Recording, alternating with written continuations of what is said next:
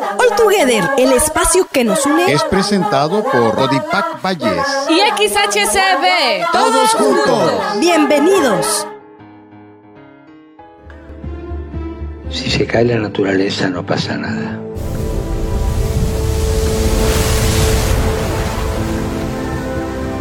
En La soberbia económica, la soberbia del poder de unos pocos, porque usa todo, usa la gente, y usa la naturaleza, usa todo y destruye.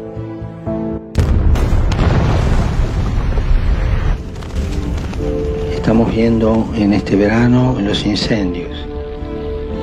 Estamos viendo cómo los ciclones, los terremotos, cómo la naturaleza se empieza a quejar. La naturaleza grita. the thing I'm saying.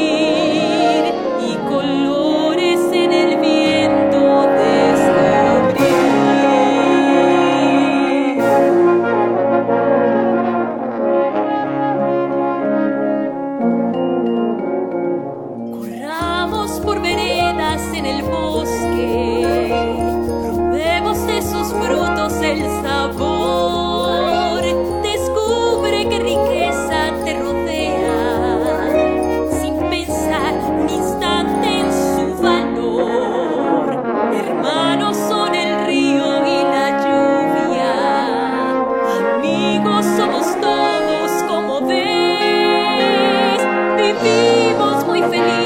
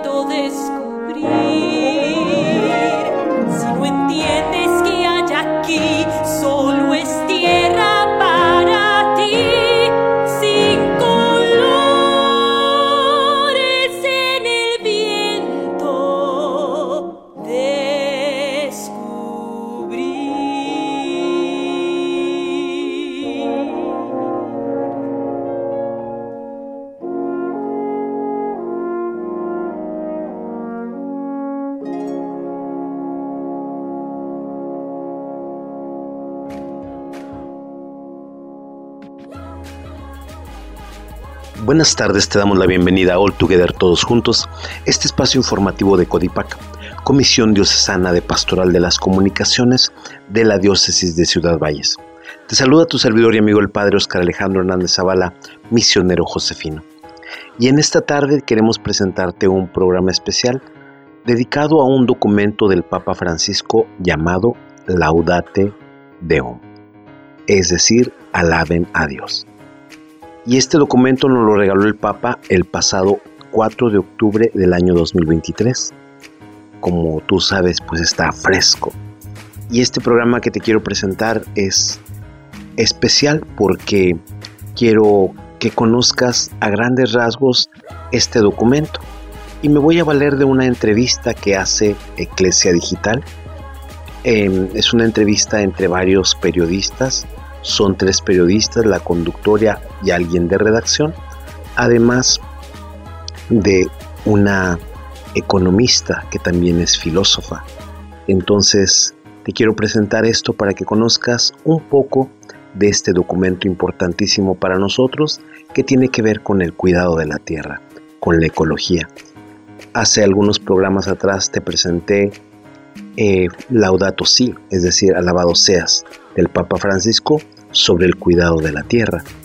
Y en este documento pues el Papa nos quiere volver a insistir otra vez sobre este cuidado, porque a pesar de que han pasado varios años de ese documento, parece que no hay respuesta.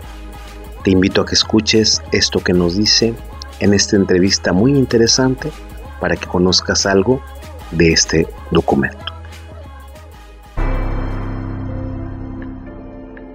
73 puntos en seis capítulos. Así se estructura la nueva exhortación apostólica que acabamos de conocer esta semana en el Día de San Francisco de Asís y que lleva por nombre Laudate Deum, alabado sea Dios, sobre la crisis climática. Ocho años han pasado desde la publicación de Laudato Si, donde el Papa Francisco ya mostraba las preocupaciones sobre el cuidado de la casa común. Vamos a conocer y analizar este nuevo importante documento. Para ello me acompañan Fran Otero, director de la revista Eclesia. Bienvenido. Muchas gracias, Irene. Sandra Vare, directora de comunicación de la Fundación Pablo VI. Bienvenida. Y José Beltrán, director de la revista Vida Nueva. Un placer. ¿Cómo estás? Bueno, pues ocho años donde, eh, bueno, pues como señala el Papa, las reacciones a la crisis climática parece que son insuficientes. Vemos cómo el impacto del cambio climático, que muchos eh, incluso se resisten a ver, perjudica las vidas, las familias de muchas personas, ¿no? Los signos están ahí, el calor inusual que lo estamos viendo estos días, la sequía, lluvias torrenciales, la aceleración del, del calentamiento global, el aumento de los gases, ¿no? De, de, efecto invernadero, ¿no? Todo esto lo señala el Papa, ¿no? ¿Cómo miramos eh, a esta nueva, a este nuevo documento, a esta nueva exhortación? Bueno, pues yo creo que, aunque se habla que es una continuación, una segunda parte, creo que tiene entidad propia, ¿no? Y entidad propia, sobre todo porque está muy arraigado al momento, al momento actual, ¿no? A esa cumbre climática. Y yo, fíjate, aunque el Papa encabeza la, exhortación hablando de que se dirige a todos los hombres y mujeres de, buena voluntad, creo que en realidad se dirige a los negacionistas del cambio climático, ¿no? Es decir, con, con una argumentación muy sólida eh, de cara a los que están de puertas para afuera, ¿no? De cómo está cambiando y cómo la temperatura a los distintos fenómenos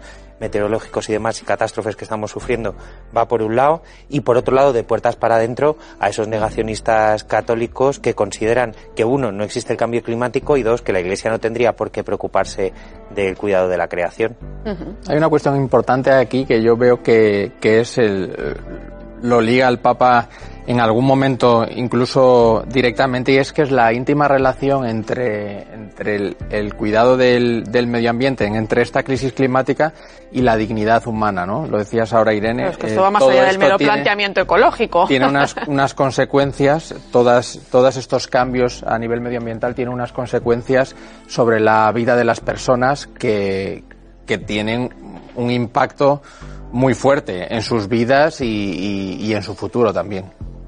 Eh, sí, eh, justo como dice eh, Fran, eh, al final lo que el Papa también está reclamando es un cambio del modelo antropológico, ¿no? Eh, porque hace, hace referencia a, a, esa, a ese negacionismo climático, pero también a toda esa gente que, digamos, que vive el, la lucha climática con una visión un poco radical que considera que sobran personas. Y él en esta Laudato Deum justo dice que no se puede tampoco decir que es que los pobres tienen muchos hijos, ¿no? lo, que, lo que dice es que el el, cambio climático, el cuidado de la casa común está íntimamente relacionado con el cuidado de las personas y por eso reclama, bueno, pues un nuevo humanismo y, poner a la persona en el centro que al final la persona es custodia de la creación, pero también eh, responsable de su cuidado. Uno de los grandes desafíos a los que a los que se enfrenta la sociedad y a los que se enfrenta el mundo entero. Fijaros, eh, en el primer punto, ¿no? Eh, titulado La crisis climática global, el Papa Francisco advierte que el cambio climático es innegable, ¿no? Y sus efectos se hacen cada vez más, eh, más evidentes, ¿no? A pesar de algunos intentos, ¿no? Como decías y señalabais, ¿no? De, minimizarlos o no, o incluso de ridiculizarlos, ¿no? Es verdad que no se puede atribuir de todas las catástrofes al, al cambio climático, pero también es cierto que la principal causa de este problema es la actividad humana. No, está claro, es decir, y, eso está comprobado, es decir, estos 30 grados que estamos viviendo ahora en pleno mes de, octubre no son porque sí, ¿no? Es decir, no se está volviendo el planeta loco solo, le estamos volviendo loco, ¿no? Y le estamos volviendo loco con los gases de efecto invernadero, con toda esa producción agrícola también en invernaderos que no supone eh, y que no es natural, es decir, con una serie de actividades que estamos atentando contra la naturaleza, pero estamos atentando contra nosotros mismos, ¿no? Y el Papa Francisco dice en muchas ocasiones que Dios perdona, pero la naturaleza no. Y yo creo que, que el trabajo documental enorme que hay detrás de esta exhortación apostólica y que el Papa va desmontando uno a uno cada una de esas quimeras y, cada una de, esas fake news que son, que van relativas a todo lo que tiene que ver el cambio climático es lo que le da también una solvencia enorme, no solo de cara o para los católicos, sino como abanderado del cuidado de la casa común. Mm. En el fondo es también presentar el cuidado hacia una herencia, ¿no? Que tendremos que dejar a nuestros hijos, a nuestros nietos.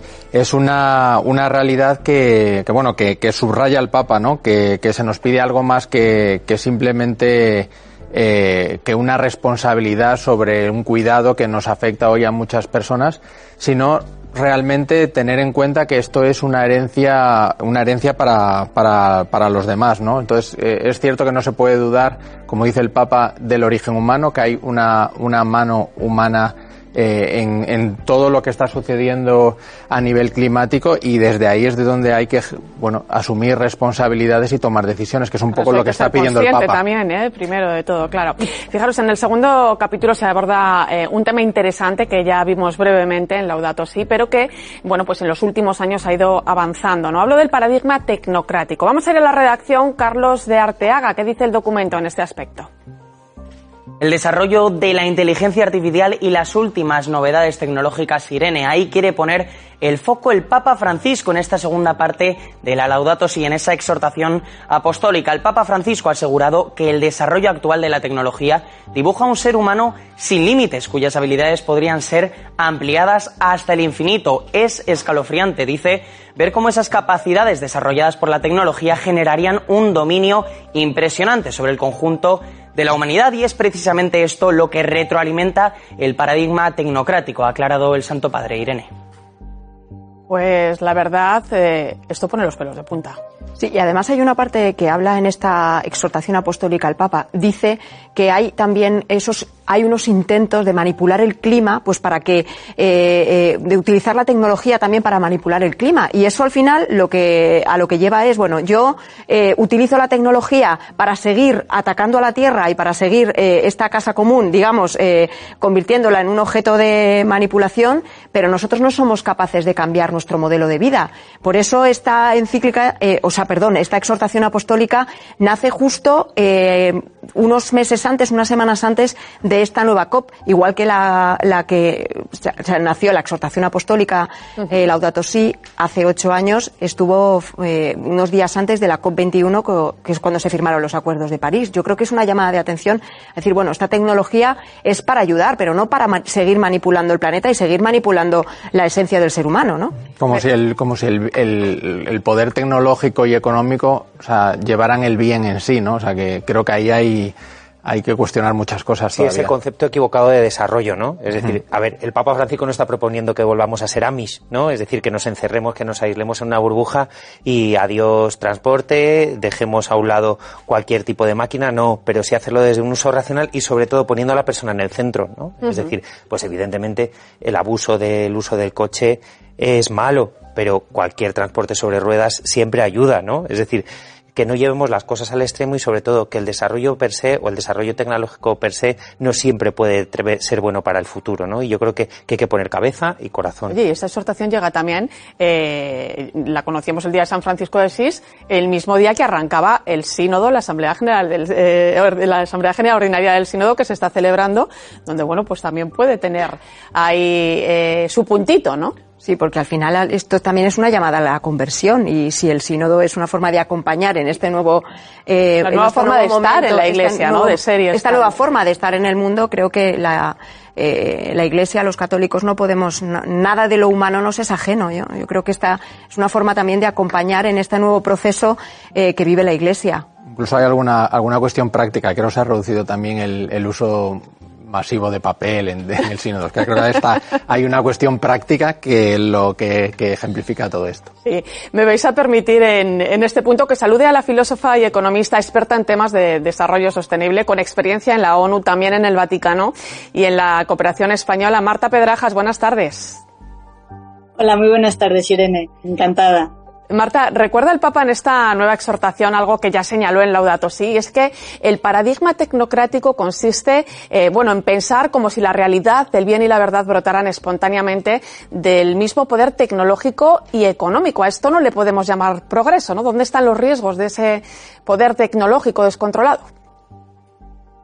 Bueno, yo creo que ya habéis adelantado mucho lo que es eso, son esos riesgos, ¿no? El, es el ver la acción humana como con un, con, sin límites, ¿no? Eh, la tecnología eh, realmente eh, supone una multiplicación por mil de las capacidades humanas hasta el punto que el Papa dice que el hombre es un peligro para sí mismo. Y, y lo que lo, la llamada atención es que el uso de la tecnología, o sea, la tecnología no es ni buena ni mala. De hecho, la tecnología nos, nos ofrece muchísima calidad de vida. Es decir, la tecnología puede tener un uso realmente eh, beneficioso para todos y también para, para, para el medio ambiente. Es el uso de la tecnología lo que se está cuestionando, ¿no? Y ese uso ilimitado, ese uso con una ambición sin límites, más que por la propia tecnología, por el uso del poder, ¿no? Por controlar el poder, eh, es lo que lleva realmente a, ese paradigma tecnocrático, es decir, la, la tecnología como, como el gran poder de, de todo. Entonces ahí se va fuera de control, los efectos y las consecuencias en el medio ambiente pueden ser eh, pues desastrosos como lo estamos viendo, ¿no? Y se vende como algo positivo, como que algo de, suyo va, es bueno, lo que dice el Papa, no puede producir el bien, la verdad, de manera espontánea, lo cual es realmente falso, porque lo que produce realmente es eh, regiones desoladas, destrucción y, una manipulación del ser humano que, trasciende ¿no? sus, propias, sus propias capacidades. Eh, el Papa llama a repensar nuestro uso del poder ¿no? y evitar, dice, la decadencia ética. ¿no? ¿A qué se refiere?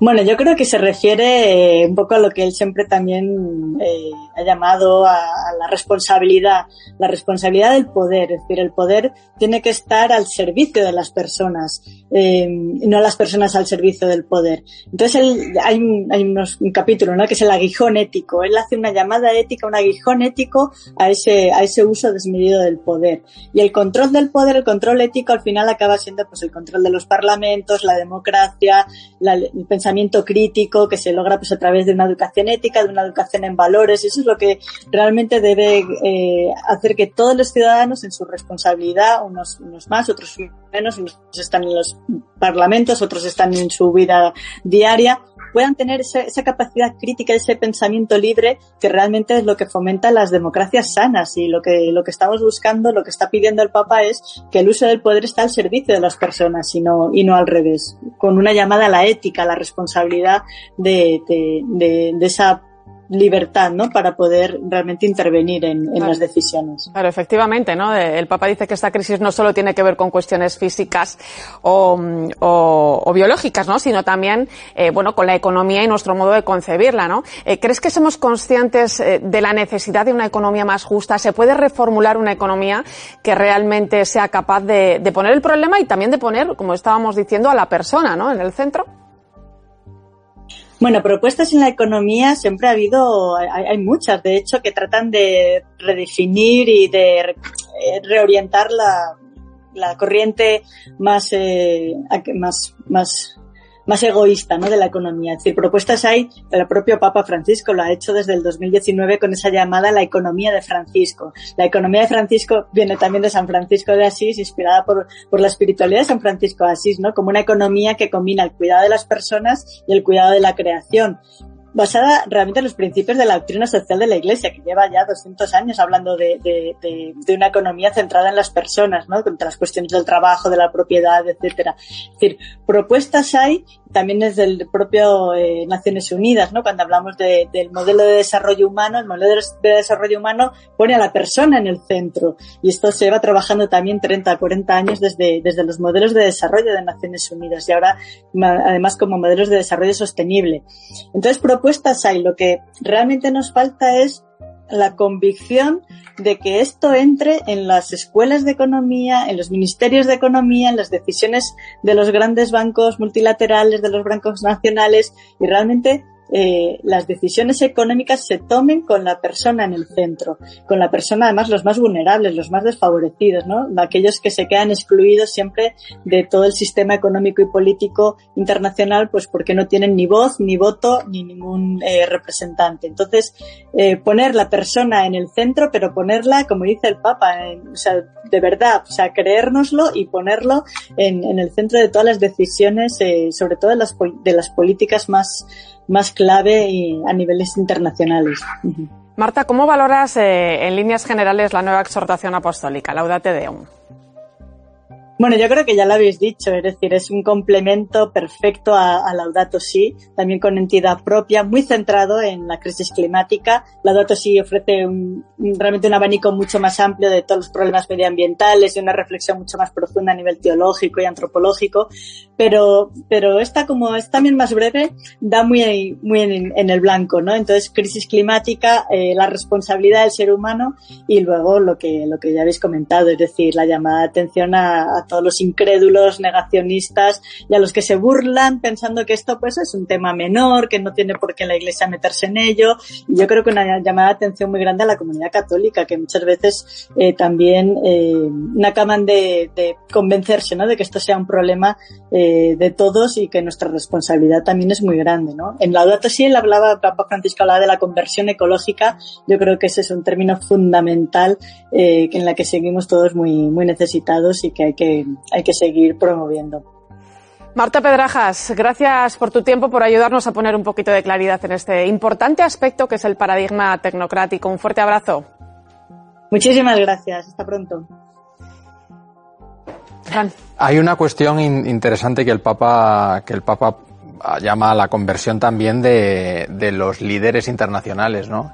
Habla del multilateralismo y de la debilidad política internacional. Yo creo que esto es una clave, teniendo en cuenta lo que decía Sandra antes, que estamos en vísperas de, una nueva cumbre del clima. Entonces, le, le, está marcando, de alguna manera está marcando que, que hay un camino eh, que seguir y en relación con el sínodo, yo, mientras la leía, veo yo es que el Papa está poniendo a, a, a, los líderes internacionales a que hagan su propio sínodo sobre, sobre la crisis climática y un poco eso es lo que le, le está diciendo, ¿no? Que, que, vean nuevos modos donde todos estén representados, también los países más pequeños y no solo sea un, multi, un multilateralismo claro, o una, eh, pues una reflexión de, pa, de, países ricos, ¿no? Claro, lamenta, lamenta también eh, en este punto de la debilidad política internacional eh, bueno, lamenta en cierto modo que no hayamos sido capaces ¿no? de eh, aprender del, del, propio pasado. ¿no? Por ejemplo, habla de las crisis mundiales desaprovechadas cuando eh, hubiera sido la ocasión perfecta ¿no? para provocar cambios saludables. ¿no? Cita, pone como ejemplo la crisis financiera del 2008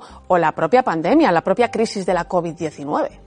Sí, sí, porque al final, bueno, en esa propia crisis todos decíamos que parecía que la humanidad iba a salir mejor y parece que no ha sido así, que no ha terminado la, la, la COVID y ya en Europa nos hemos metido en una guerra, ¿no? Y todo lo que la guerra de Ucrania ha supuesto en estos avances por la bueno pues por la lucha contra el cambio climático que yo creo que ha habido una vuelta atrás eh, eh, yo bueno pues también quería quería al hilo de lo que decía Marta quería retomar una idea que, que el Papa llama mucho la atención que es que eh, detrás de la lucha contra el cambio climático no hay una ideología anticristiana yo creo que es algo que todos los, nosotros y bueno, pues todos los católicos en la Iglesia tiene que, que, dejar claro que esto no es una cuestión de los, los, ecologistas y por otra parte los cristianos. Yo creo que pues, pues esto es algo de humanidad y, y que nos, se nos va la vida a todos, a las generaciones futuras y sobre todo a los más pobres. Y esa llamada que hace también a la, a los, a la desinversión en combustibles fósiles, que es algo que, que se está también eh, pide los, la comunidad científica y que el Papa, bueno, pues que lo tiene en cuenta también en esta Laudate Deum. Hablaba de, mm, eh, lo adelantaba Fran, ¿no? esa debilidad de la política internacional. Eh, también el Papa destaca la urgente necesidad de la cooperación global, eh, de nuevos, eh, los nuevos acuerdos multilaterales de, entre los Estados, porque los enfoques actuales, ¿no? Bueno, pues parece, eh, y también los pasados, pues parece que son insuficientes. ¿no? Es decir, se requieren nuevos espacios de diálogo, se requieren nuevos espacios para la resolución de conflictos. En definitiva, son nuevos marcos capaces de reaccionar ¿no? a esos retos ambientales, a esos retos eh, sanitarios, a esos retos culturales ¿no? y también sociales. Bueno, yo ahí creo que lo que, lo que percibo al, al leer las exhortaciones más bien el hartazgo del Papa Francisco. Es decir, por un lado, no dudan de lanzar un tirón de orejas a las dos potencias mundiales, es decir, a China y a Estados Unidos, por ser los, pues sí, los más ricos, pero a la vez los que más contaminan y no tener una gran voluntad de reducirlo. Y, y segundo, y lo que es más importante, es decir, ya no es tanto solicitar diálogo, solicitar buena voluntad, es decir, el tiempo se agota y es lo que viene a decir el Papa Francisco en la exhortación, es decir, estamos en un punto de no retorno y eso requiere que a partir de ahora las cumbres del clima las decisiones sean vinculantes es decir, que si todo el mundo decide reducir un X por ciento, todo el mundo lo reduzca. No, ahora me salgo del acuerdo y ya dentro de dos años me uno. O esto es coyuntural y si ahora viene un gobierno más sensible o menos sensible a la causa ecologista, entonces sí me sumo a la COP pero si, si eso no me conviene porque por los votantes no, no es así, pues no exijo a mis empresas que, que se sumen a estos compromisos. Es decir, yo creo que, que el Papa Francisco ha, ha gritado un basta ya muy claro y a decir pues eso pues que evidentemente que no se pueden celebrar más cumbres si esas cumbres no implican un compromiso real de esos agentes que principalmente son los estados. De hecho, hace un repaso de, por esas cumbres, ¿no? Con sus pequeños avances, pero también con sus pequeños fracasos. Mirad, vamos a volver a la redacción en vistas a, a la próxima conferencia de las partes, la, la COP, que tendrá lugar en, en los Emirates, eh, Emiratos Árabes Unidos. El Papa también ha querido preguntarse qué se espera de la COP 28 de Dubái. Carlos de Arteaga. Grandes expectativas, Irene, tiene puestas el Papa Francisco en esta cumbre que se, celebrará en los Emiratos Árabes Unidos, un país de grandes exportaciones de energías fósiles y con importantes inversiones en energías renovables. El Papa asegura que esta COP28 dará lugar a una marcada aceleración de la transición energética. Confía en que esta convención pueda ser un punto de inflexión en el que se muestre todo lo que se ha ido haciendo desde 1992. De lo contrario, avisa el Papa, será una gran decepción. Bueno, pues ahí, ahí está. ¿Cómo miramos hacia la COP28? Pues mira, por un lado, eh, con esa expectativa o, con esa confianza de los líderes mundiales que aprieten un poco las tuercas. Pero yo creo que más allá de, la COP, nos toca ver qué podemos hacer nosotros, ¿no? Y, eso ahí sí que entra el Papa también y llama a cómo en el día a día, ¿no? Eso lo hacía en Laudate Si y ahora en Laudate Deum, estamos comprometidos con nuestras actividades, con nuestro consumo responsable, con nuestra manera de ahorrar, de, no despilfarrar y sobre todo, ¿no? yo creo que lo que nos toca a los católicos es tomarnos en serio para pensar que esto no es un aderezo, sino que esto es fundamental. Es decir, pensar que la lucha contra el cambio climático no va con nosotros es borrar de un plumazo el Génesis entero y borrar de la historia de la Iglesia, por ejemplo, a San Francisco de Asís, ¿no? Es decir, en estos días en redes sociales yo veía cómo se cuestionaba el currículum de religión y se cuestionaba algunos libros de, de, de religión porque había actividades vinculadas a la ecología. Sí, sí. Claro, es gente que no se ha leído el Génesis. Bueno, es que, eh, eh, y lo recomendamos, leerlo, ¿no? Para volver a recobrar, sobre todo los cristianos, volver a, reco a, a recobrar ese sentido, ¿no? Que, decir, que, que, da sentido a todo, no solamente a, a, esto, sino a nuestra propia existencia, ¿no? A, aquí, una reflexión final rápida, Sandra. Sí, yo creo que a los problemas globales, eh, soluciones o ética global. Y yo creo que, eh, bueno, para los para los cristianos eh, este, este documento es eh, un documento que nos llama a la acción, es un documento, una hoja de ruta eh, que no podemos dejar, no podemos obviar y no podemos, ya no es el momento de seguir en la lucha de si esto es más o menos cristiano. creo que la, el cuidado de, la casa, el, cuidado del futuro, el cuidado de los más débiles es responsabilidad de todos y nosotros mucho más que, que yo creo tenemos una responsabilidad mayor. El mundo que le dejamos también a las nuevas generaciones. Yo termino con una frase del Papa. Esta responsabilidad ante una tierra que es de Dios implica que el ser humano dotado de inteligencia respete las leyes de la naturaleza y los delicados equilibrios entre los seres de este mundo. O sea.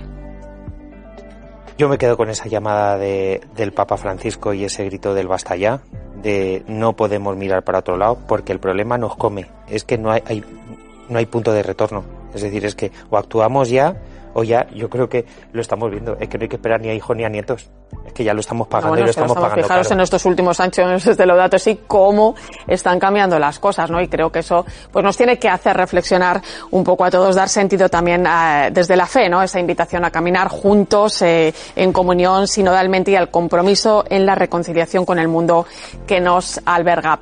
Gracias, José Beltrán. Un placer. Fran Otero. Hasta la próxima. Sandra Varez. Gracias. Muchísimas gracias a todos. Laudate Deum, alabado sea Dios.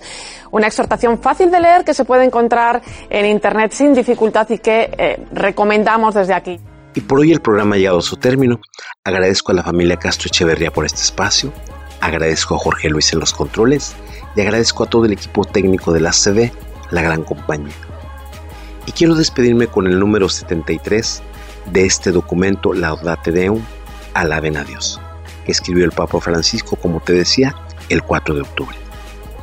Y en el último párrafo el Papa va a justificar el nombre de este documento diciendo, Alaben a Dios es el nombre de esta carta, porque un ser humano que pretende ocupar el lugar de Dios se convierte en el peor peligro para sí mismo. Y nos damos cuenta que como seres humanos, cuando nos olvidamos de Dios, nos olvidamos del prójimo, nos olvidamos de los seres vivos, nos olvidamos de las plantas, los animales y de todo lo que nos rodea. Y es lo que estamos presenciando. El Papa nos lanza esta invitación a que pongamos a Dios en el centro y que como Dios cuidemos y que como Dios amemos y que como Dios nos preocupemos por todas las hermanos y hermanas y por todos los seres vivos. Porque nosotros somos hijos de Dios. No somos seres autónomos no somos independientes de Dios. Sin Dios no somos nada. Muchas gracias, buenas tardes. Se despide tu servidor y amigo el Padre, Oscar Alejandro Hernández Zavala, misionero Josefino. Dios contigo.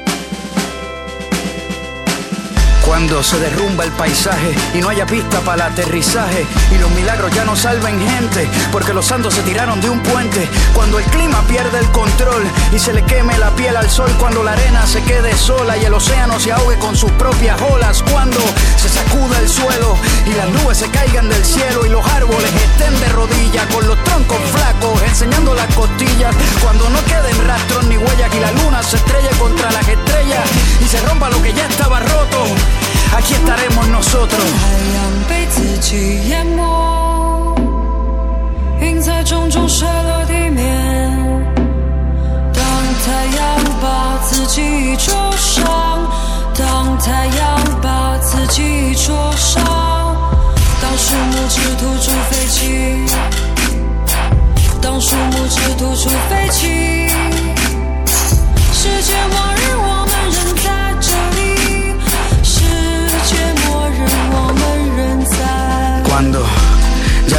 casi nada y el día nos regale su última mirada y no hayan hojas para soplar el viento y la historia pierda el conocimiento. Cuando la lluvia se deshidrate y antes de llegar al piso se mate cuando el paracaídas no abra cuando las letras no formen palabras cuando las plantas mueran y mientras duermen la carne se enferme cuando se derrite el polo norte cuando los números no importen y los barcos no floten y los aviones choquen contra los trenes y exploten y los animales se coman entre ellos y las religiones se arranquen los cuellos cuando las banderas se prendan en fuego y todo todo pase ahora y nada pase luego. Y se acaben los segundos y las manos del tiempo ahorquen al mundo. Cuando todo vaya más despacio cuando la materia ya no ocupa espacio y la gravedad se asuste y salgamos volando ya aquí estaremos esperando.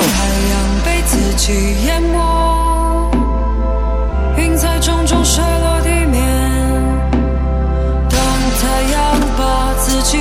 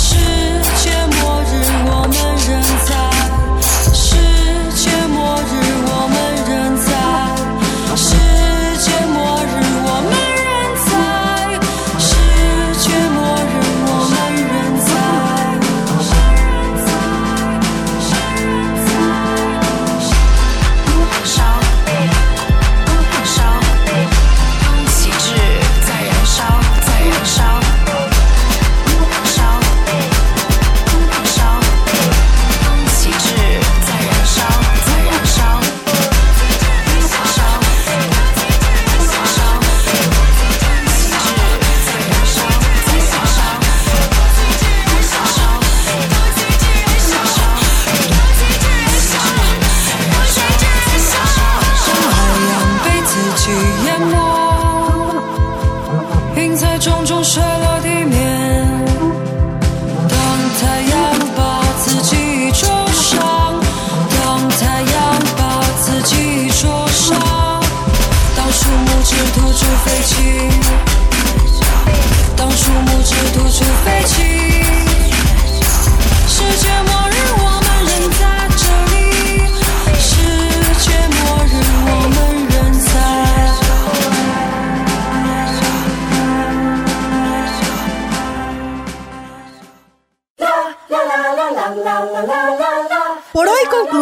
alegres de saludarte. Pero estaremos de regreso el próximo sábado.